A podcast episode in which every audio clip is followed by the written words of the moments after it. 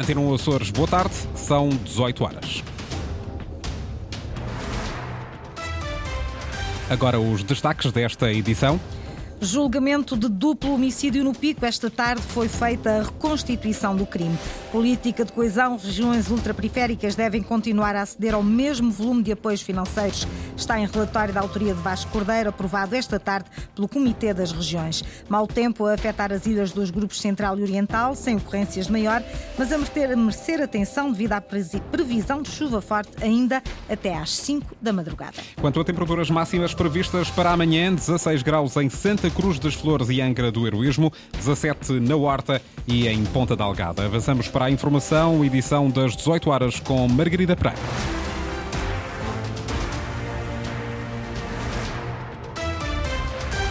Julgamento de duplo homicídio no Pico. Esta tarde foi feita a reconstituição do crime depois de Tomislav Jozic e a companheira Rutager terem alegado hoje inocência em tribunal. Este é um assunto que está a ser acompanhado pela Antena Açores e a que voltaremos a todo o instante. O Comitê das Regiões da União Europeia aprovou esta tarde por unanimidade um relatório sobre a política de coesão da Europa pós-2027. O documento, elaborado por Vasco Cordeiro, presidente do Comitê das Regiões, defende que as ultraperiferias não podem ser esquecidas pela Europa e que devem continuar a aceder ao mesmo volume de apoios financeiros. Ricardo Freitas. O Comitê das Regiões foi a primeira instituição europeia a pronunciar-se sobre o futuro da política de coesão. Vasco Cordeiro, presidente do Comitê das Regiões, apresentou um relatório em plenário esta quarta-feira que acabou aprovado por unanimidade.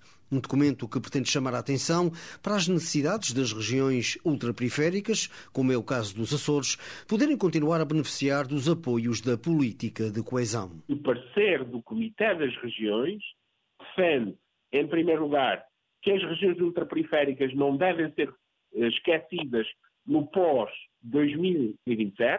Em segundo lugar, que o quadro financeiro, política de coesão no seu todo para toda a Europa deve ser pelo menos igual e, em terceiro lugar, que questões como conectividade, acessibilidades territoriais devem ser uma parte integrante dos desafios que as regiões ultraperiféricas têm a vencer e que para isso devem contar também com a política de coesão. O relatório não fala de valores concretos, mas propõe que, em termos de financiamento, as regiões ultraperiféricas não percam apoio em relação aos montantes de que atualmente beneficiam. O relatório que defende é que, do ponto de vista financeiro, deve, no mínimo, corresponder àquilo que atualmente é o volume de financiamento global da política de coesão. E no caso dos Açores, anda à volta dos 1.400, 1.500 milhões de euros. O relatório será agora encaminhado para as restantes instituições da Europa para que possa também influenciar de forma positiva os restantes responsáveis europeus.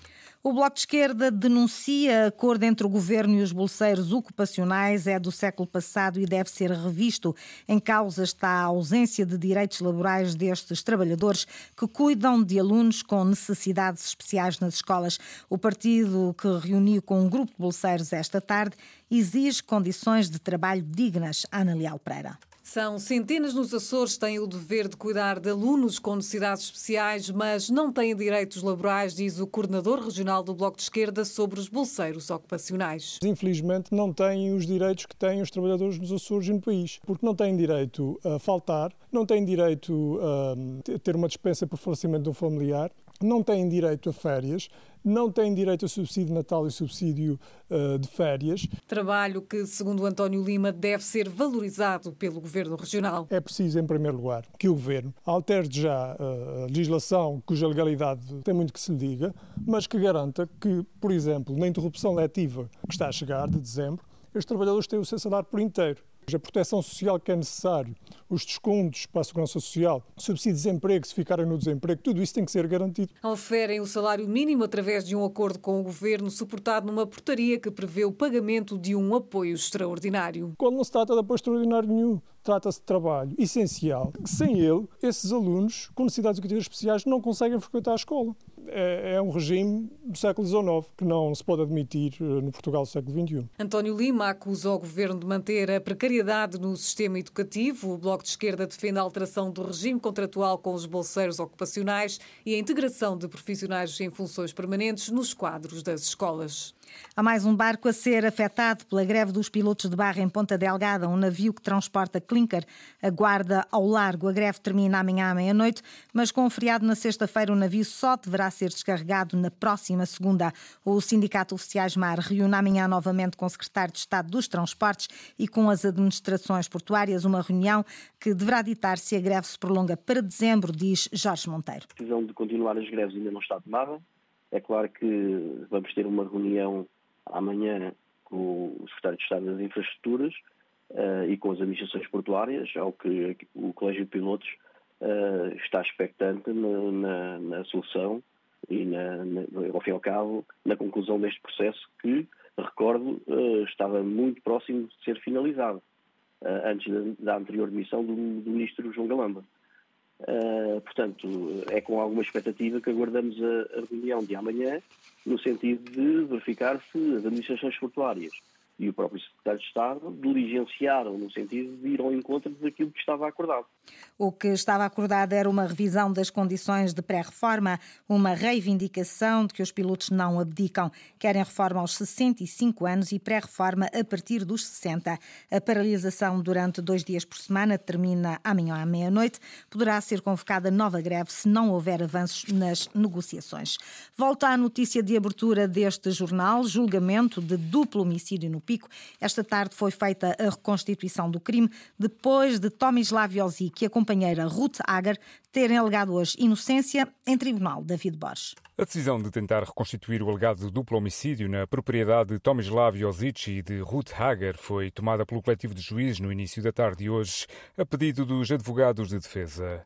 Durante uma boa parte da tarde, os magistrados e os advogados estiveram na Baía das Pedrinhas e junto à Estrada Regional a tentar desmontar a acusação do Ministério Público que está a ser contestada pela defesa no Tribunal de São Roque do Pico.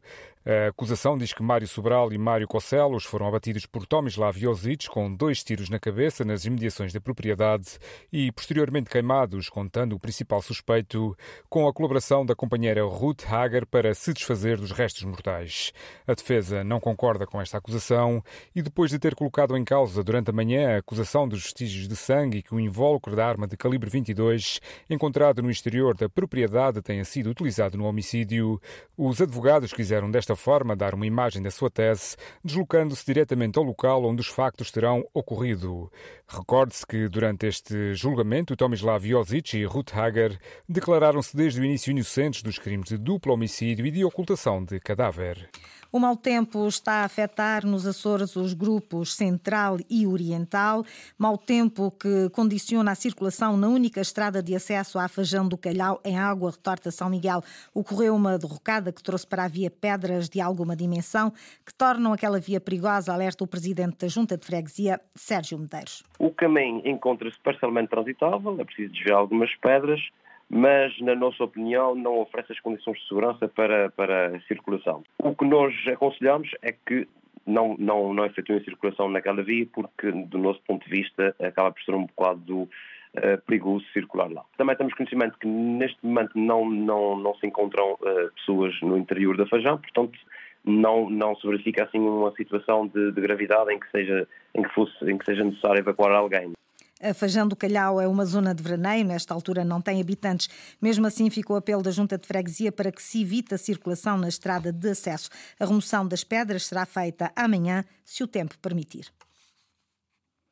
Já vamos ouvir este som que nos diz que, se o tempo permitir, amanhã será feita a desobstrução da estrada. Hoje não foi possível proceder à limpeza por uh, terem uh, outros serviços programados com, com mais urgência mas a indicação que eu tenho é que se, atenção, se as condições meteorológicas o permitirem, será amanhã, porque uh, se estiver uh, muita chuva, obviamente que ninguém deverá trabalhar naquelas condições.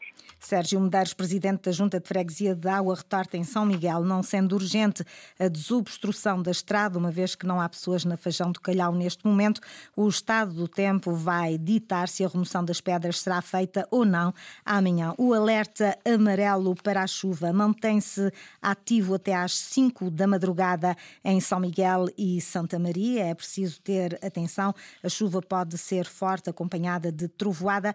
Para o grupo central, esse alerta para a chuva é até às 11 da noite. O Governo dos Açores e a Delta assinaram hoje um protocolo que visa potenciar a produção de café nos Açores nos próximos oito anos, através do desenvolvimento de estudos experimentais para introduzir novas variedades. O presidente executivo da Delta, Rui Miguel Nabeiro, diz que este projeto vai agregar valor à produção local. O sucesso desta iniciativa vem demonstrar que podemos fazer ainda muito mais pela produção de café nos Açores e, consecutivamente, por toda a região. E hoje, ao assinarmos este protocolo, estamos a dar mais um passo importante nesta história. Com este protocolo, a oito anos, composto por sete fases, vamos desenvolver a experimentação de novas variedades de café na região, agregando valor à produção local. Na assinatura do protocolo no Palácio de Santana, em Ponta Delgada, José Manuel Bolheiro disse que não se pretende uma produção em massa, mas sim de excelência. Nós fizemos-lo bem desde muito cedo na fileira do leite, estamos a fazê-lo na fileira da carne, estamos a fazer na fileira do vinho, também no do chá, agora no do café. E eu acrescento com grande entusiasmo esta parceria que vise esta uh, opção. A nossa geografia é distintiva. Estamos no meio do Atlântico Norte temos esta influência. E esta influência pode ser projetada como um valor acrescentado e não como um desvalor da qualidade. O protocolo assinado hoje pelo presidente do governo pretende justificar e ajudar a certificar em breve a região como a primeira área produtora de café europeia. Em outubro foi lançado também o primeiro café totalmente produzido nos Açores. Está desaparecido na Graciosa desde sábado um homem de cerca de 50 anos. O alerta foi dado por um familiar. A PSP está a efetuar diligências desde domingo. Foram também mobilizados meios das obras públicas e da Polícia Marítima adiantou à Antena Açores o comissário Carlos Costa. Foi comunicado à PSP no dia 26 de novembro pelas 16 horas, eh, através de um familiar de um primo eh, do desaparecido. Este desaparecimento já não era visto desde as 9 horas do dia 25 de, de novembro. Eh, logo neste dia 26, e assim tivemos conhecimento, foram efetuadas diligências no sentido de verificar em possíveis locais para tentar localizar este cidadão desaparecido e até o momento peças e as foram feitas até o momento revelaram-se frutíferas eh, e, eh, e, no dia seguinte logo se fizeram buscas em colaboração com os bombeiros, os serviços florestais da Ilha Graciosa junto à freguesia de Guadalupe e depois na terça-feira, para além deste, juntam-se também pessoas funcionários das obras públicas e também com o auxílio à Polícia Marítima Buscas até agora infrutíferas, a PSP não encontrou indícios da prática de crime. Foi hoje apresentada a oitava edição do Epic Trail Run, prova organizada pelo Clube Açoriano de Trail, Triatlo e Turismo.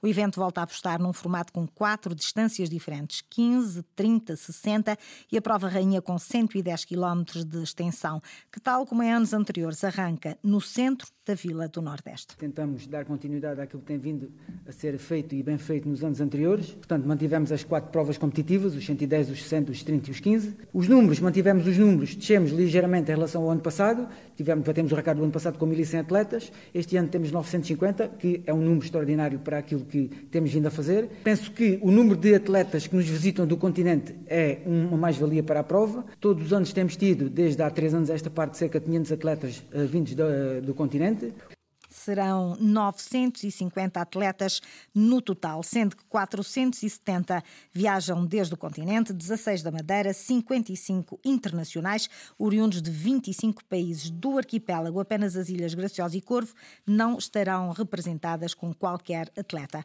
Esta noite, na Escola Vitorino Numésia, Fonte Bastardo joga frente ao Spartak Subotica, partida da segunda mão dos 16 avos de final da Taça Challenge. Na primeira mão, a equipa açoriana venceu na Sérvia 3-0, pelo precisa apenas de conquistar dois sets para poder seguir para os oitavos de final da competição. Mas Nuno Abrantes, treinador da Fonte do Bastardo, avisa que o adversário tem capacidade para virar o resultado. Não seria eh, muito utópico pensar que eles poderiam vir cá fazer o mesmo resultado que nós fizemos lá. Fomos muito competentes e segundo o que fomos ouvindo de bastidores lá, terá sido o pior jogo que eles fizeram esta época. E coincidiu com o jogo em que fomos mais competentes. O serviço não foi o nosso melhor jogo, mas foi um jogo que tivemos muito bem do início ao fim e é um 3-0 enganador. É um 3-0 enganador, como os parciais dão para ver. É uma equipa muito física. Felizmente foi de encontrar nossas expectativas e ao que tínhamos estudado. Se calhar preparámos melhor o jogo nós do que eles. Agora têm um jogo em mãos contra nós que podem analisar a frio e apresentar novos, novos problemas. Mas se for necessário o Golden Set, será aqui perante os adeptos da fonte? Sim, é, é a questão, eu tinha dito no lançamento do jogo que o Golden Set poderia equilibrar aqui um pouco a eliminatória.